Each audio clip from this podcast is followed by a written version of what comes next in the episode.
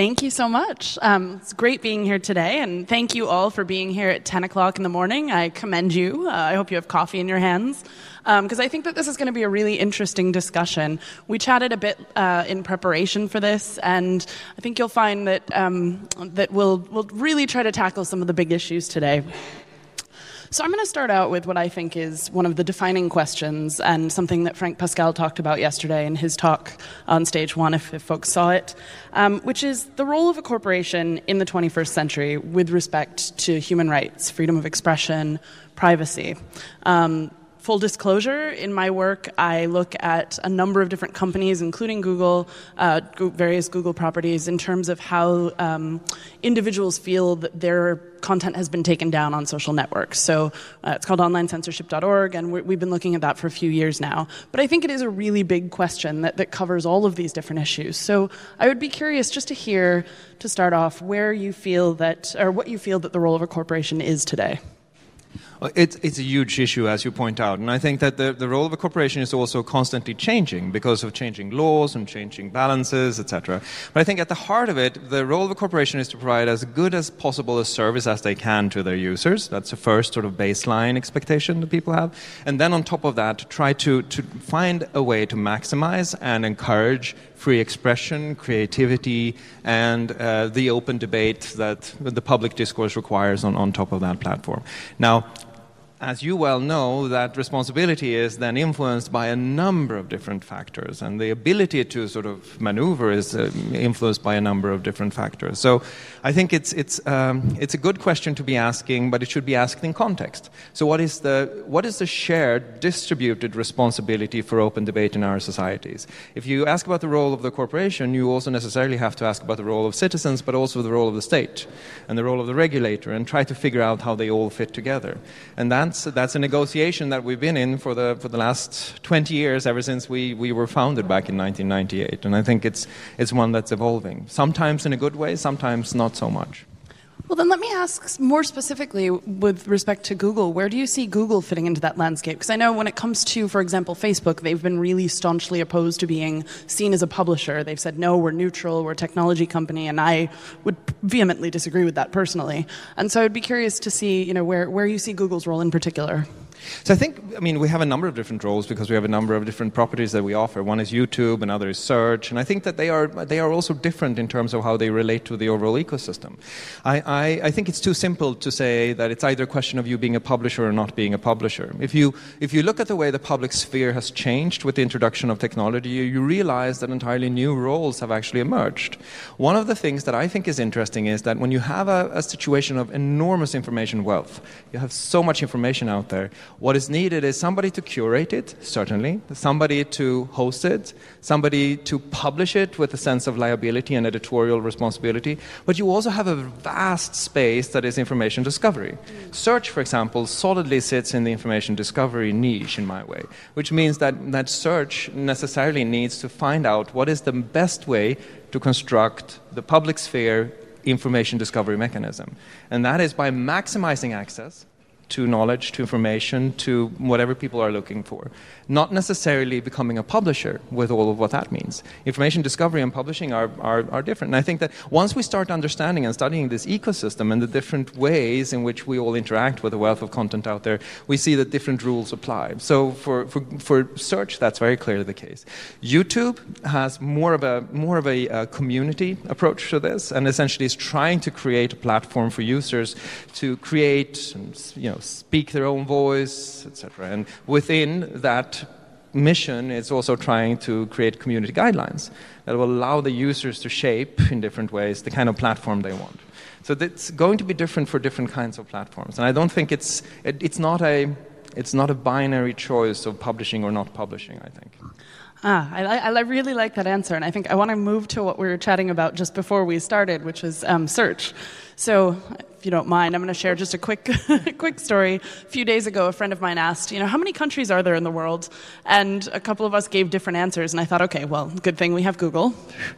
Uh, and we searched it, and what came back was um, what I now know is called a knowledge panel, those boxes that you see at the top of search.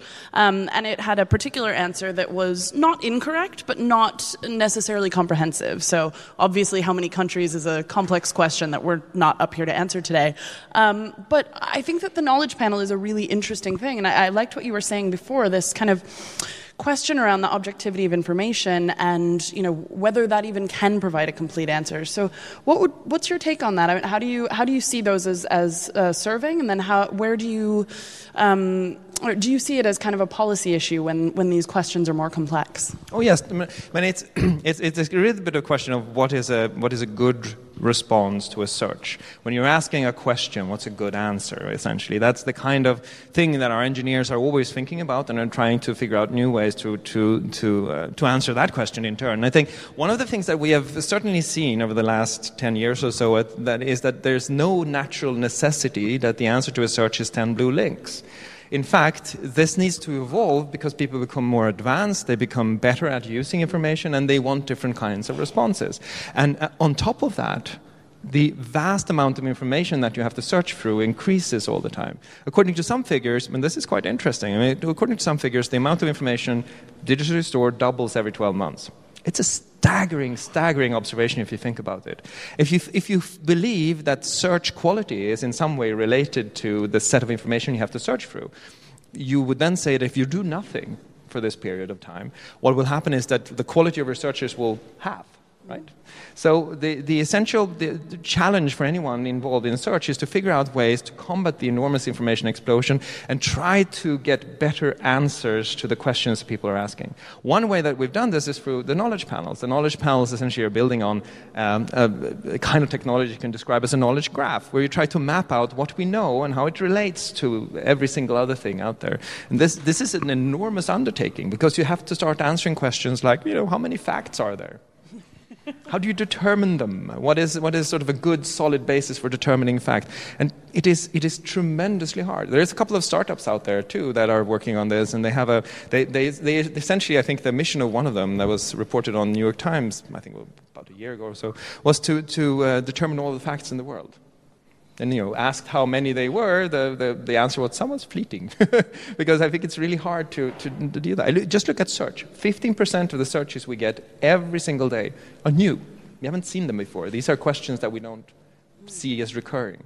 So that's, that's, a, that's a real challenge. And I, I believe that for a search engine engaged in information discovery, you have to pursue several different avenues of innovation in order to, to become better in a space that's quickly exploding in information. I think that with the, with the knowledge panels, I mean, they also have the, the possibility of returning incorrect information. And I know that that's something that, that Google has worked on and is always actively working to fix. But I think that that's a good segue to talk about the, the issue that everyone's calling fake news. Um, and all full disclosure here that I, you know, I personally feel that this, the, the, this binary of fake news and real news is part of the problem. And I've heard people say that here in the past day as well, um, that by kind of drawing that line in the sand and saying all of this is correct, all of this is not correct, that we're, we're really just perpetuating the issue. Um, and so I guess first I would just say, for, for those in the room who aren't familiar, what, where, does, uh, where does Google see its role in tackling this fake news crisis? And then I'd also just love to hear your thoughts on, on how you see this um, as an issue.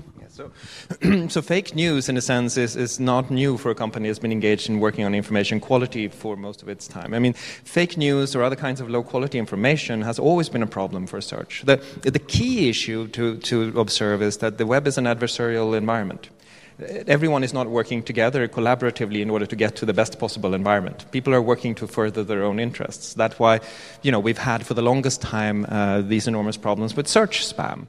Uh, if you go back to the introduction of Google Search and you, you, do sort of a brief overview of the history of search, you can see that the first kinds of search engines uh, out there were very simple. They did linguistic frequency analysis. They would look at a page and they would look at how many times does a word actually occur, and they would use that as the basis of their ranking. Once that method was tried in an adversarial environment, it completely broke down. If you go into archive.org and you look at old web pages, you will find web pages that are like this much text and this much scrolling line where there's white text on white background to attract people. That, that, that, which is really interesting, right? I mean, it's like you, you have, you know, Britney Spears, white text, white background for the entire page. And it completely broke the linguistic frequency search model. And what we've seen over time is that this adversarial uh, this tension is moving from, from spam up into more and more semantic layers. So people are constantly competing for attention in different ways because attention is something that, that can change societies, that can change purchasing patterns, etc. And then in the midst of all of that, you have to figure out how you retain information quality, which is increasingly a hard problem. So I think the way we see it is that this is an extension of the information quality problem, but with an added order of difficulty because you're trying to decide semantically if something is fake or not, if it's valuable or not. And that's really, really hard to do. Now, there are some simple things we can do. When somebody is obviously misrepresenting themselves as a news organization, you can shut off the ads for that organization. Things like that that sort of follow the money and stop the money flow to those who are willfully just spewing noise into the system. So that those are certainly things that we do do. And the other things we're trying to do is to, to very pointedly show that this is not something that a single actor in this ecosystem can solve. Just as we came back to the question of responsibility earlier, it's, it's a question of, of how you build this ecosystem out. So we're, for example, enabling different kinds of standards and information markups for fact checkers so that they can work within this ecosystem to mark up information quality as well. And so, so it's a complex problem, it is not new, and it, it stems from the fact that the web is a deeply adversarial environment. Like the web is a deeply adversarial environment. That's quite quotable. and I don't think anyone here would disagree. Yeah. Um, great. Well, then I guess I would like to, to follow up on that and say um, so, I, you know, I'm starting to feel like we live in a society where evidence based thought is kind of on the decline. It feels that way, at least. It feels that way in the, the sort of polarization of politics that we're seeing in Europe, in the United States, in a number of different places in the world. Um, is fact checking even going to be enough? Um, are facts, you know, do facts hold the same meaning if everything is a construct? Um, and so I guess I would say, you know, what more can we as humans do? Not just as companies, not just as our role in the world, but what more can we as humans do to solve this issue? Yeah. And it's, it's a, such a good question because at the end of the day, we spoke in the beginning about there being a responsibility for citizens as well. I recently finished, uh, Jay Rosen, I think, I may be misquoting this, wrote a, a biography of Justice Brandeis. Um, and, and, in this biography, there's this fascinating set of quotes from Justice Brandeis in which he says that leisure time is the time you spend becoming a better citizen. That's how you engage in society, democracy, strengthen it, how you invest in the, the, the, institutions of democracy in order to strengthen it. And it's your duty as a citizen to do that. It's a, it's a way of viewing how we participate in democracy that is almost completely outdated in a sense. It's very hard to find corresponding views to those of Justice Brandeis today. And I, I think it's he, it, Justice Brandeis' point that we do have an individual responsibility when it comes to determination of fact, participation in democracy, the, the production of knowledge, for example, uh, is, is, quite right. And um, there is, there's no simple fix to this. There's, there's no technical fix to what you're describing. And I think that's really important to remember. There's no dial to turn up or down. There's no switch to flip that will make this kind of problem go away. This is about how we view our democracy and how we want to participate in it and how we invest in it in time and effort, and, and that, is, that is going to be up to us. That's why if, if you look at Look at Aristotle. The ethics precedes the politics in Aristotle's work. There's a very real reason for that, because you have to have your ethics right first, your personal responsibilities, and then you can start with your politics. I like that as well. Um, I think that the, the question of participating in democracy and what what sorts of things we expect from our de- democracies at this point in this current era, where I think we're all feeling this kind of tension, um, brings me to something that I think um, you know we actually Google, we personally, but also Google and myself, my organization, probably share an opinion on, which is um, the hate speech bill here in Germany. Um, I just want to pull up my phone to make sure I get this quote right. Uh, so there was a recent civil society letter that I understand um, some of the industry associations that you're part of signed on to, but also that was signed by the Chaos Computer Club and Digitale Gesellschaft and a number of German organizations. Um, and in that letter, it said that Internet service providers play an important role in combating illegal content by deleting or blocking it. However, they, meaning internet service providers, should not be entrusted with the governmental task of making decisions on the legality of content. Um, what are your thoughts on that? I, I, agree with that. I think that if you are um, I mean, and it's also a question of how you actually want your information flow in a democracy to evolve over time. I don't think that, that it's a good idea to put that decision over on corporations. Specifically, not if you look at the way the hate speech law is construed, with enormous penalties, very short response times. If you have enormous penalties and short response times, it, it is quite clear that you are creating a risk that people who don't have a lot of resources or don't not able to put a lot of thought into this or, or push a lot of reviewers towards it are simply just going to default to takedown, which means that the, the overreach that such a legal construction leads to will be quite significant. And I think that's, that is a real risk to free expression. And some of these things some of these institutions, some of these decisions, the state needs to retain and needs to still um, have as a part of what it means to be a democratic core institution. I think that's, that's that's very, very accurate. I think I absolutely agree with that. um, I think, though, when it comes down to the, the sort of role of companies engaging with states on censorship, I want to uh, not really push back, but also kind of broaden this out a little bit, expand it to say that you know, a lot of the companies, I think YouTube in this case, uh, Facebook, do comply with laws that, that they don't necessarily, you know, that people in those companies do not necessarily feel are just. And I think Turkey is a really good example of this. I know that there are a couple of talks on that um, here this week. Um, where do you feel that the company's role is in, in compliance in that sense? Where do you feel that they should draw a line and say, okay, enough, we're not going to be complicit in this kind of censorship? So I think I think in many ways what you're asking is you know what do you as a company say about a legal decision in a country where you're present? If you are present in a country, if you made the choice to be present in a country, you've also implicitly made the choice to abide by that country's laws and rules uh, to a high degree. And I think that that is sort of a basic consideration that all companies need to bring into this discussion. Now there are some decisions um, where you can certainly push back, and you can push back against the legal basis of it, and you can challenge it in court, and we've done that in several cases in several different countries. And I think what you do at that point is that you try to combat the decision within the legal framework within which it was taken. And I think that's something that companies actually should do to a large degree, and they should challenge these decisions within that legal framework. At the end of the day, though, if you look at the, the way that democracies are, are expected to work, a democracy, a democratically elected government, has the right to restrict information to its citizens according to its constitution no framework and according to, to law. So what I think would be good, uh, given that there is, there is so much um, discussion about this, is to provide much more accountability and transparency in how to that is done. And we have a transparency report. We were the first company to, to launch a transparency report where we reported through all of these different things. But really, Companies shouldn't do that. Governments should do that. Governments should say, here are the different ways in which we restrict information. Here are the different ways in which we request information about you as our citizens. And here are many times we've used them. And here is, you know, the different kinds of uh, ways in which you can change those rules should you disagree with them.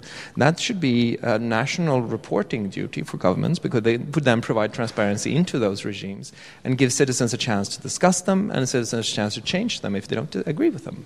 Oh, now I'm excited to talk about transparency. No, I, I, I agree with you. I, I, think that governments should, but we also know that in a lot of cases they won't. Um, to give a story about a different company, um, there was a, a, scenario a couple of years ago where uh, EFF saw that a, a company was complying with um, orders from prisons in the United States, and that was a real problem because there was no transparency around that because it was not, you know, it was not the same kind of legal request um, that had existed previously in that company's transparency report.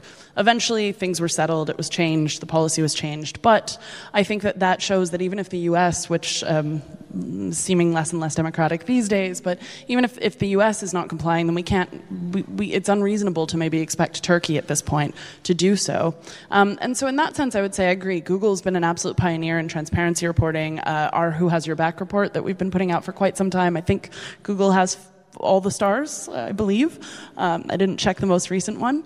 But do you see now as um, now as companies are sort of expected to take on more when it comes to content moderation, to regulate content that is not necessarily illegal.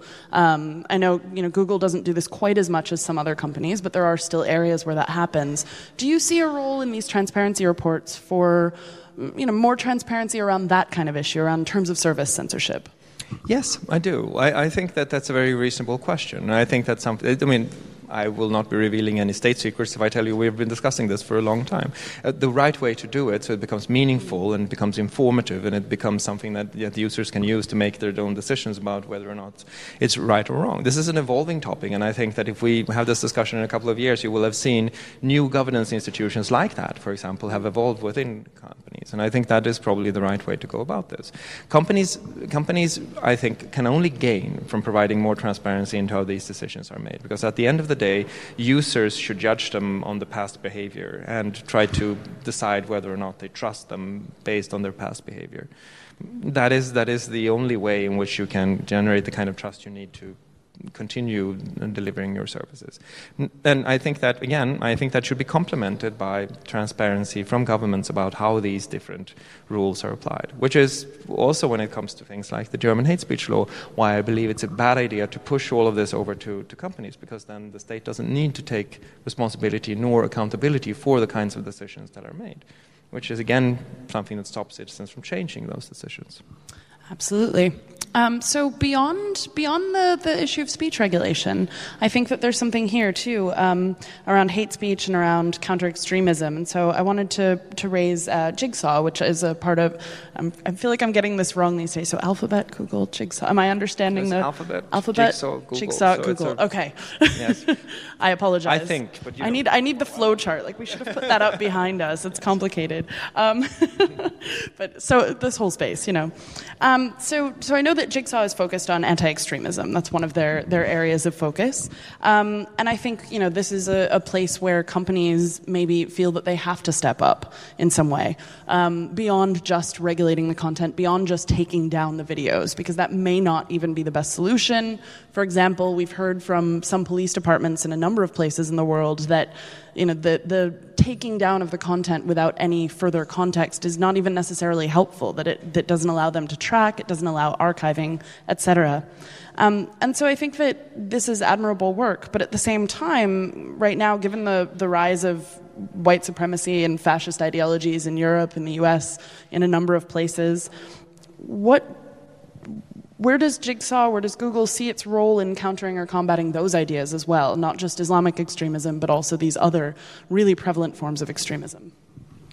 Well, I think that it, obviously it's something that a company can't do alone. Even Jigsaw acknowledges that radicalization is a complex, multi-layered process, right? It doesn't happen uh, very, we have no evidence that it happens because somebody sits in front of a screen and sees a number of videos or a number of posts in a social network and then decides to become an extremist. Usually that is about the identity building part and the radicalization happens offline in a small community where somebody is recruited. So, so the, the radicalization process and the de-radicalization process are deeply complex processes. And, and Jigsaw has chosen to, for now, uh, focus on, on the Islamic radicalization process. Now, there's a reason that Jigsaw is not a, um, a part of Google. They want to try all these different things, and was decided early on that it's better for them to do that as a freestanding company, and they should speak for themselves, and they have their own ideas about how to put this forward. Jared Cohen and Scott Carpenter are more than happy to come talk about these issues. The reason we did the radicalization project with them from Google's side was we felt that there was a clear use case there for the redirect project we did. When somebody looking for information that is essentially going to be radicalization information is redirected to counter speech, because we felt that was a clear case where we could test counter speech in this particular uh, environment. Now, will we do that for other kinds of extremism as well? I don't know. I mean, we're still evaluating the results of the redirect experiment and what we believe that went, what that led to. We do know that it led to a lot of exposure for people who were looking for for radicalization content, but we don't necessarily know what the impact of that is. It, as you point out, it's a deeply complex process because if you are feeling that the entire world is conspiring against you and stopping you from get to the content that you really need and that there's this paternalistic element to it, then maybe you actually end up making the situation worse. So you want to be very careful, you want to look at limited cases and you want to understand how they work and that's essentially where we are now. So it's very early in the process. Now, Jigsaw uh, may well have another answer to that question. I think they should, should duly be asked it in their own right.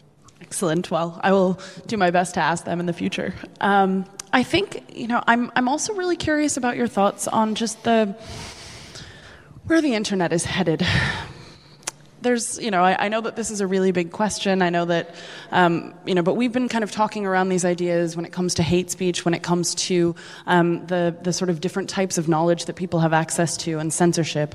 And I think that now we're seeing an increasing. I'm not going to use the word balkanization, fragmentation of the internet. Um, what do you see as your role there in in ensuring that people do have some sort of universalized access to information? I mean, from my perspective, governments are working together a lot of times to collude in oppression. And I think that people also have this, this um, responsibility to work together across borders and across boundaries in solidarity with each other. But when our access to information differs, and sometimes even with the help of companies, that can be a difficult task it's our mission statement is to organize all the world's information, make it universally accessible and useful. And I think that we are not sort of we are committed to try to do that as best as we can within existing laws and legal regulations. And you know where we can have an open debate and a, a policy debate about how those regulations can be changed in order to achieve that goal. That's very clear to us.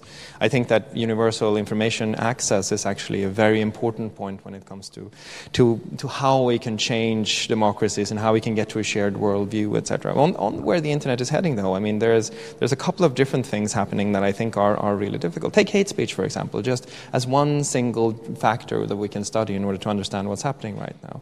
There is a push in a lot of Western democracies, uh, for good reason, because this is felt to be a real problem, to regulate hate speech and to regulate it in, in quite a heavy handed way, which means that, that you end up having regulation that uh, might um, deter companies from, from allowing any kind of, of spirited debate, if you will, on their platform. Uh, and I think that's very different than hate speech, but it, it may have a chilling effect.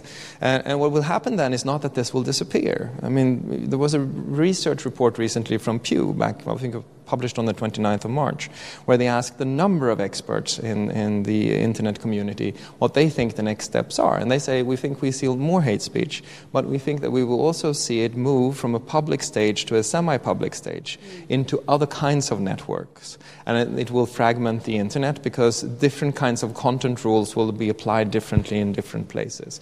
And I think that the content regulation we're discussing now in several different parts of the world actually has the ability to create content islands on the internet. So you get an archipelago of different kinds of discussions, and then they are separated off because of regulatory concerns. So, of course, you can see that happening. And then you can ask yourself look, if you have a guy who says, I really, really dislike Swedes on an open arena, right? That is, you know, not nice. You know, I, I think that's pretty bad. But if he goes into a small room with like-minded people and say, "I really dislike Swedes," what is most dangerous for our society? To have him in that closed room together with like minded people or to have him on an open arena.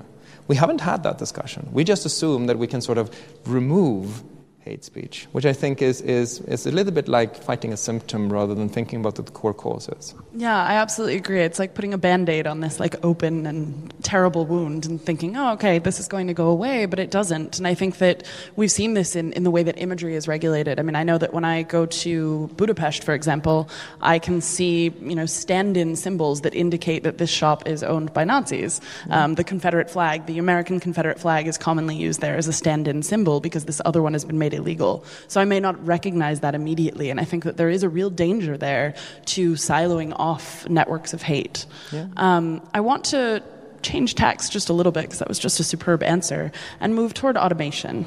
Um, I'm going to be not advertising this, but I'm running off to my next talk after this and talking a lot about automation and algorithms. And so I have to take this opportunity and ask for your thoughts, particularly for the role of automation and content moderation.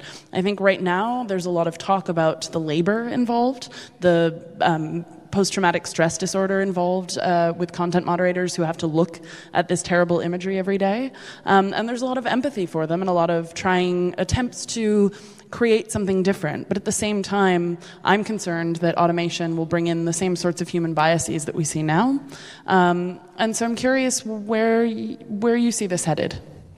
Well, I think that, you know, first and foremost, you're absolutely right. The people who are forced to review this stuff, they, they are doing a really, really difficult job. And, you know, as a company, you have a responsibility to make sure that they get the, the kind of support they need in, in that very difficult job. So I think that's important to say first.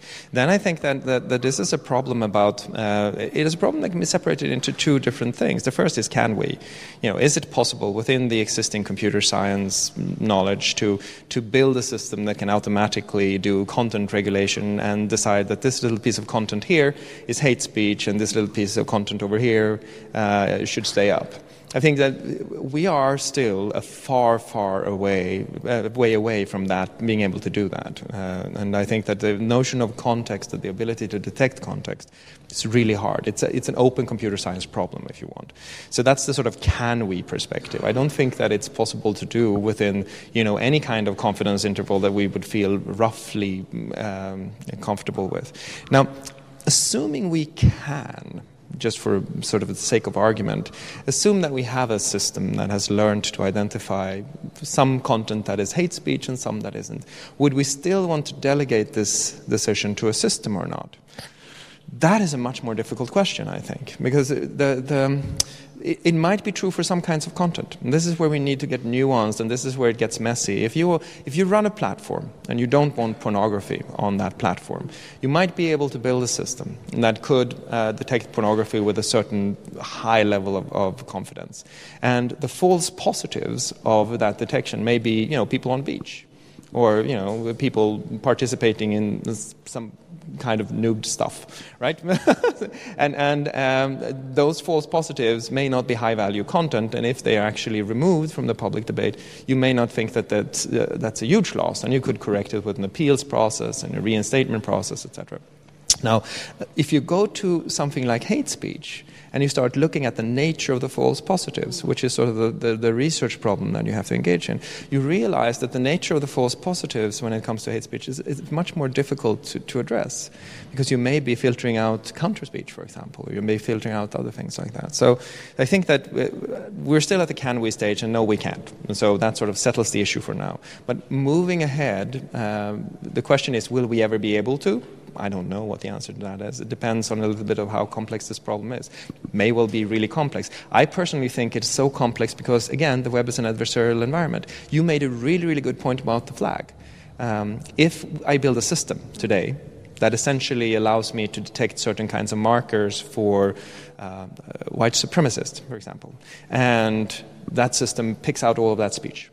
Now, what will they do? They will change the words, right? This is the exact same kind of fight that you see in spam. But you will end up with that, and the code words, etc., will change over time, and that system again is a system in evolution and competition, and you're going to end up having to try to push the boundaries.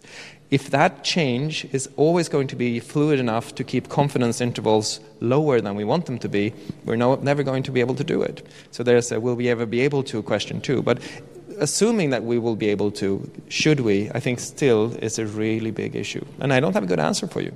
Um, and I'm, I will not pretend that you know, we are not all discussing this in the internet community. I had a discussion last uh, week with a professor about this as well, and you know, he, he essentially said that, that it is uh, a decision also that needs to be informed by the risk of future discovery of bias. Because if you assume now that you have a really good, if you, if you assume that you had this system in the 1930s, and you put it in place. Everybody would agree it's not biased, it's working really well, it's sorting out all of the, the, the anti whatever stuff. And then you look at it now, 60 years in hindsight, and you say, my God, it's terribly biased, right? Because our view of bias changes over time. So there's a whole set of issues there that are unresolved. And I think we should, as a community, be, continue to debate them because I think that we will soon see somebody out there saying, oh, it's quite possible to do because they've built a system that they have faith in and they want to be able to do it. Is there anything right now for which Google is using um, uh, algorithms to, you know, to pull things or even just to, to flag them rather than having human moderators? Mostly human moderators right now. Uh, there's there's a couple of very simple ways of identifying when flags become, you know, enough flags for a particular subject or something has been flagged before. There's an automation there, but nothing on the scale of what you're discussing. This this idea of sort of applying it to content moderation, which is essentially a human task today. Absolutely. No, I agree that it's a, it's a really tricky problem, and I, I, I don't have the right answer either. Um, I want to go to the audience in just a moment, but I think I had one last question that I wanted to ask first. And perhaps I don't. Well, um, I, I mean, I have so many things that I want to ask you, but I also want to make sure that I give plenty of time to the audience to ask questions. Um, so, do we have any just yet? Otherwise, I can, I can keep going up here. We do.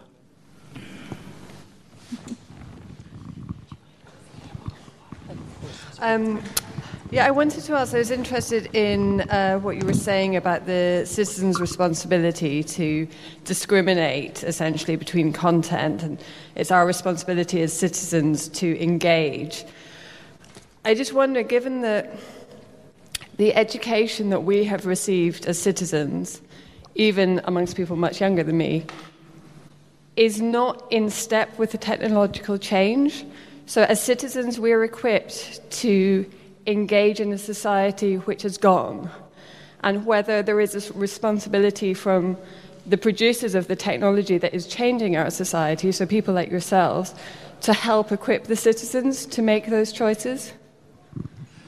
Thanks. Yeah, so we are engaged, as you probably know, in a number of different digital literacy projects, and those are, are addressed at kids, but they're also addressed at grown-ups. We are doing something called uh, the Growth Engine Project, which teaches digital skills across Europe, and I think that's part of it. Now, I, I actually think that it's really important to, to talk about education overall and how education needs to change in our society, and why it might be important for us to constantly re-educate ourselves vis-a-vis technology. So we provide a lot of online content, etc., but at the end of the day, that's also also dependent on the individual's will to to seek that content out and to change it. The key, I think, is, as you say, trying to figure out how you fit this into basic education. Now, there are some signs of hope. I'm, I'm a native Swede, and it, my kids uh, have this enormously annoying thing that they're doing through classes four to six. It's called check the source. So what happens is that every time something is, is uh, every time a proposition is being brought forward, they are taught to say check the source, and then they go off and they turn uh, into fact checkers and they check a lot of different uh, sources, etc., etc. And they are they're supposed to do this 150 times over uh, the course of a year. So they're really sort of it's ingrained into them. Now the annoying part of this is that every time I tell them to clean their room, they say check the source, and they disappear, which is a bit of a bother. But uh, but it, the the, um, uh, the the overall sentiment there is, is really, really good. And I, I, do believe that this is, this is classical critical thinking and something that needs to be embedded in education. I don't know if you read science fiction, but Vernor Vinge wrote a really interesting book called a while back, I think it was 1999, called uh, Rainbow's End, in which the guy who has Alzheimer's is cured of Alzheimer's and has to go back to school because he has to relearn everything. And there are only two subjects in school uh, in, in Vinge's version of the future. One is search and analytics, which is essentially critical thinking, and the other is visualization, in order to be able to visualize complex information. Those are the two only school subjects. And maybe we should think about educational reform in order to equip us with better tools to deal with this. Um, I, w- I would love to go back to the um, German law about hate speech that we've been you've been talking about. Um, I think the, the, the, the, gist of what you were uh, saying about it might be forcing companies with less resources to just uh, have it like a default solution for this problem. So let's get, let's get rid of it, even if it's just controversial and not really hate speech, so it's much easier not to incur in those kind of very big fines. But the problem is, um, I've been following this closely from, from Germany, from here, uh, for uh, the publication. And so the problem is, this is, has been ongoing, especially with Facebook, for more than two years. And so self regulation was the first choice for the government. And there, were, there was a big push for self regulation. But it didn't work at all. It didn't work at all. For two years, Facebook, I'm saying Facebook because the numbers show that Google actually did a great job. And not because you're here, but because it's just a, uh, the, the um, uh, Maas ministry, um, so the, the, justice ministry just uh, showed numbers. Uh, your numbers went up. Facebook's number in actually addressing uh, illegal content. We're not even talking about stuff that cannot get be deemed as controversial. It was clearly illegal. They were not able to pursue that properly. Their percentages of uh, uh, illegal content that was um, just reported just went down. Uh, so, what is the government to do at some point? There's political push on, push on that. So, um, there has to be something done, and what the politics have in their hands is just regulating in ways that, uh, yeah. So, what do you think about this bigger issue of how to tackle that? I know that you can't say this, but I can. I mean, I, I, have to think at some point with Facebook that it's willful because they're excellent at taking down any image of a woman's breast, but they cannot seem to deal with hate speech. Um, and, and, I can assure you, I've been banned for posting breast cancer campaigns on Facebook before. It's uh, unfathomable that they can't tackle this issue. Um, but I, you know, I mean, from my perspective, I do feel that uh, since Google, I mean, and I, have seen that as well, Google was capable of this. I think companies are capable of it. Look, I mean, I don't think that companies, for the most part, should be forced into this situation. I do understand where you're coming from with respect to this one company, but I see this as a problem with one company, not a problem across the board that needs to be solved with this sort of rapid law. But I, will turn it to you to see where you stand on it. yeah, I won't comment on Facebook.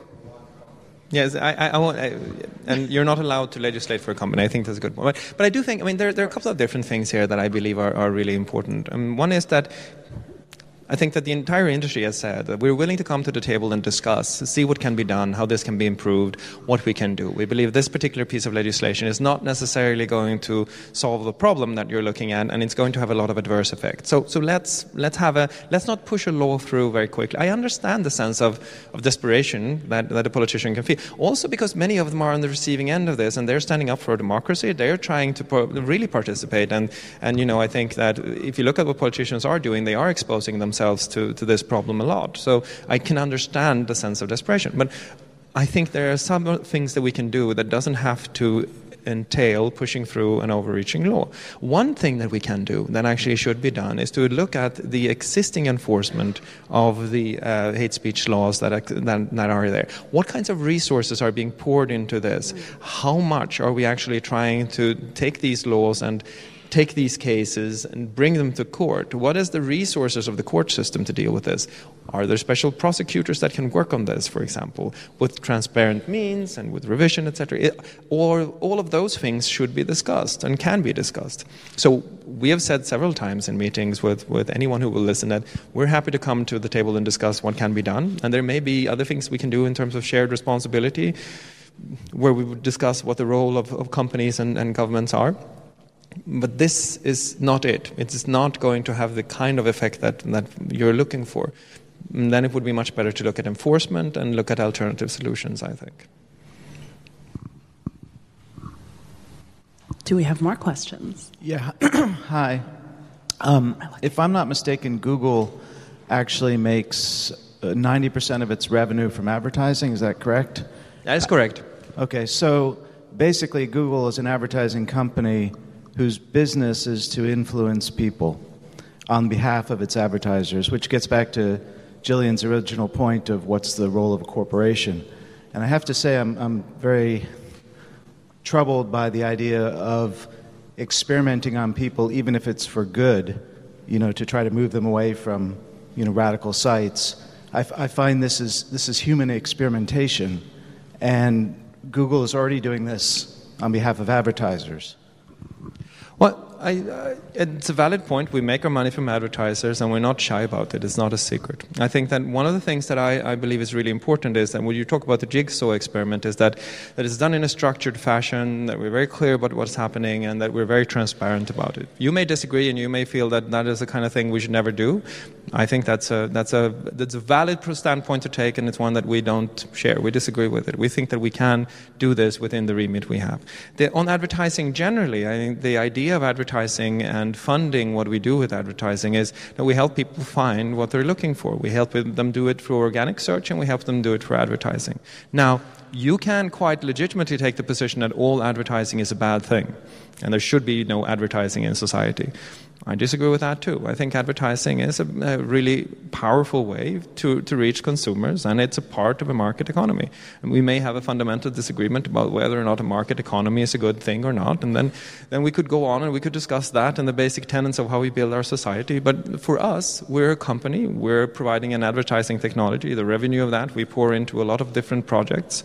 I think that in many senses, we believe that we are uh, doing a lot of good with those uh, projects, and we will continue doing so. Um, however, I understand and respect your position.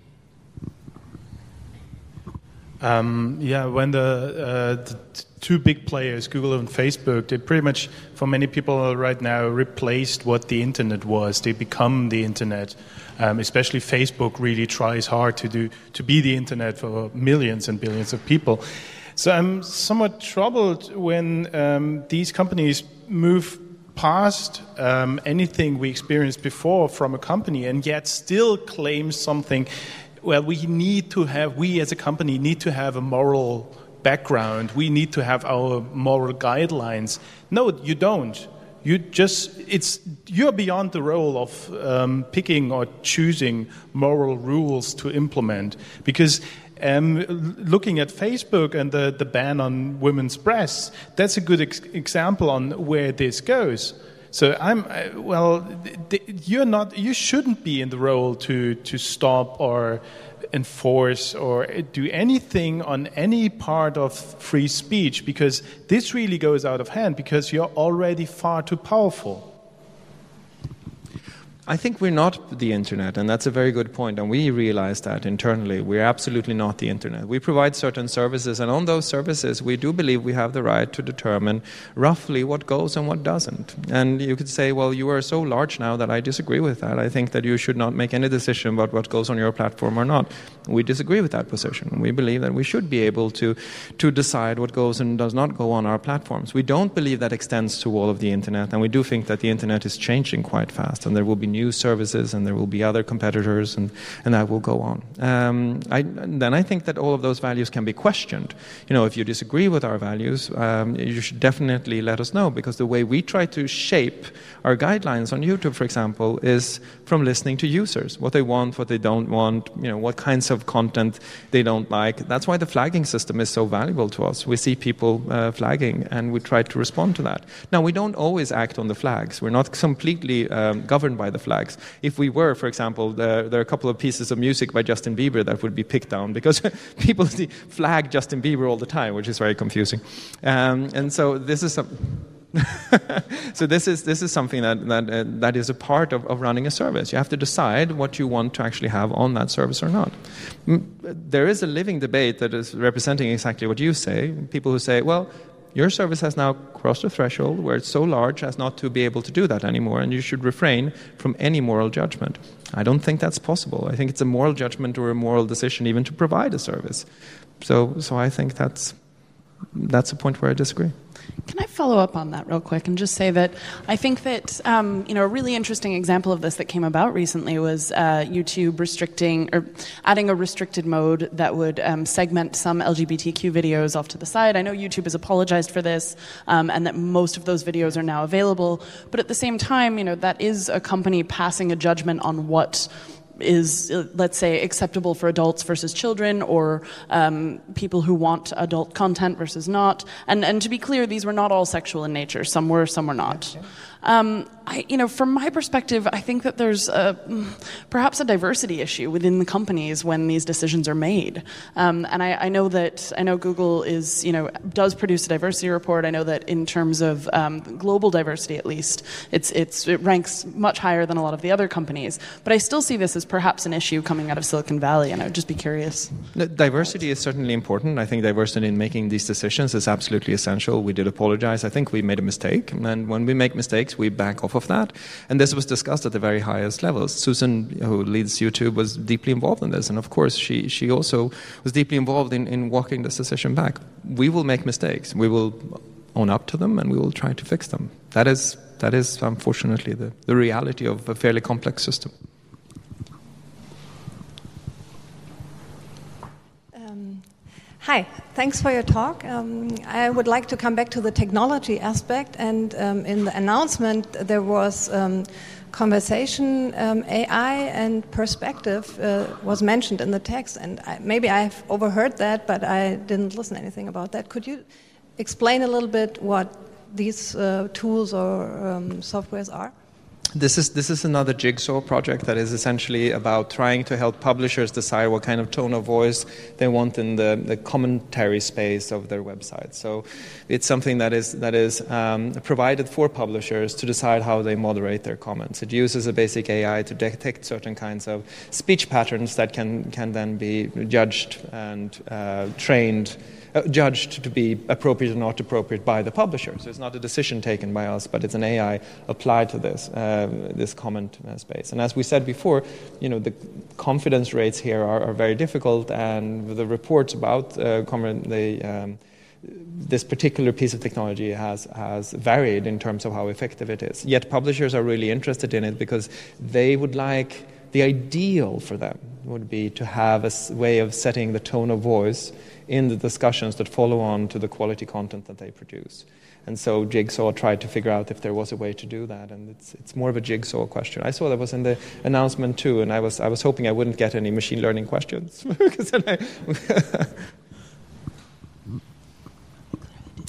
Thank you very much for this session. Um, usually we have definition of what is legal and what's not legal to put out as expressions, um, both hate speech and blasphemy and other things that are decided by parliaments and by courts. How would you look at integrating the decisions made by courts into automated systems? So, if I understand your question correctly, you're asking whether or not you could take a decision by a court that in some way interprets a law on what's legal or not legal in terms of content and then integrate that into an automated removal system. Well, I think that the challenge there would be that you have to code it in such a way that, that it actually represents accurately the gist of the conceptual analysis in the decision.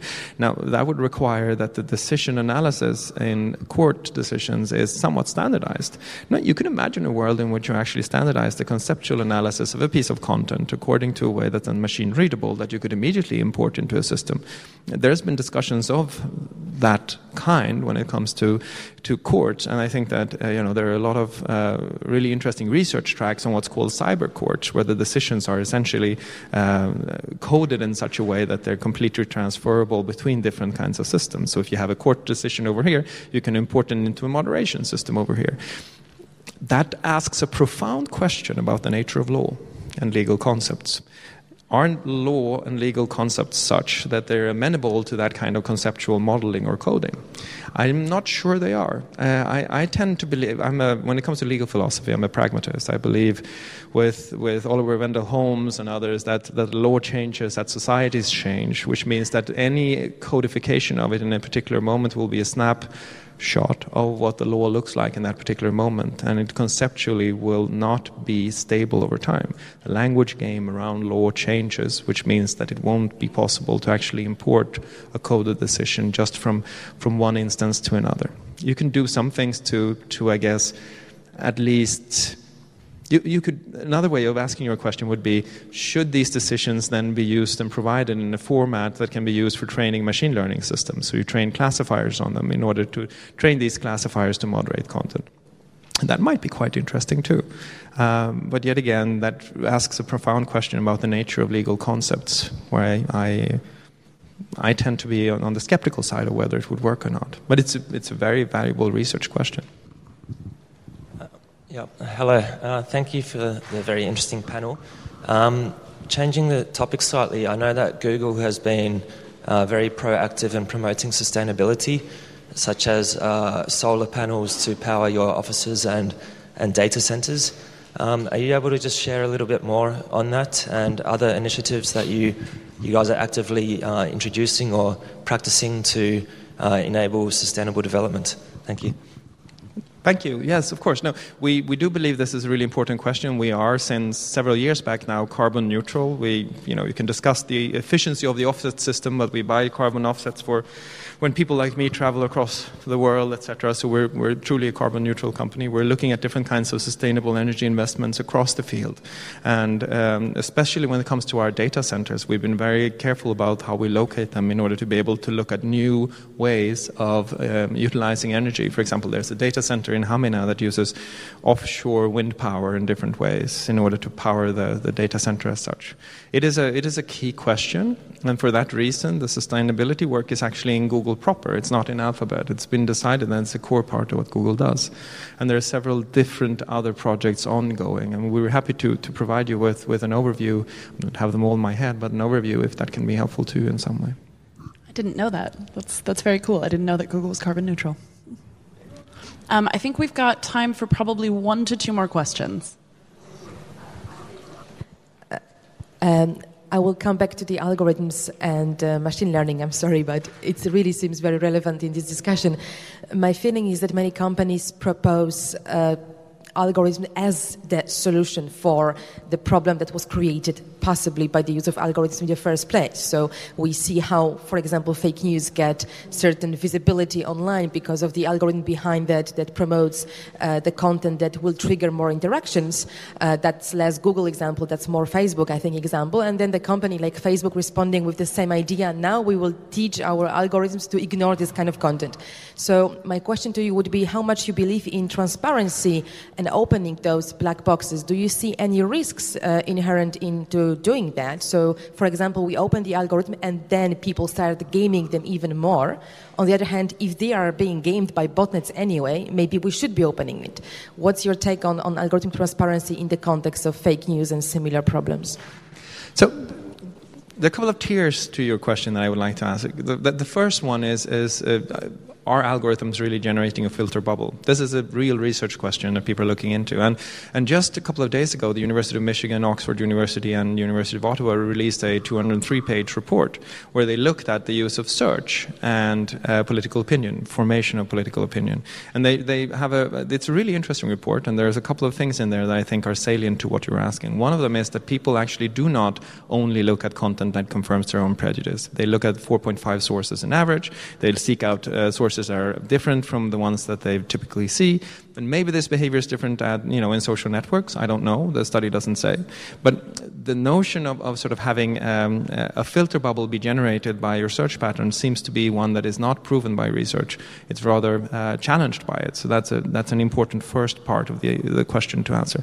Second part is um, how do you think about algorithmic transparency? I think there are, there are two answers to that. One is the one that you gave yourself. If you put the algorithm out there in an adversarial environment, what will happen is it will be gamed and you will be lost in the noise. And that's not a great idea. But that answer is only partially true. I think that the, the, the more problematic question there is that if you look at what is happening today, it's actually better to try to explain outcomes than explain the algorithms. Because the algorithms are constantly becoming more and more complex. And it's not certain that you would be able to, to make any decisions or informed analysis by just looking at you know, a series of neural nets and how they're trained at a certain data set. You would be able to see the algorithm, but you would not be able to predict the outcomes because of the level of complexity inherent in the system that you're trying to audit. So at that point, what becomes important is that you're able to do statistical analysis of the outcomes and that you're able to talk about the outcomes. So for search, for example, uh, what we want to be very transparent is about how you can rank higher. How can you provide better quality content? So we have something called How Search Works, which is a broad campaign that goes in depth on all of the different things we look at.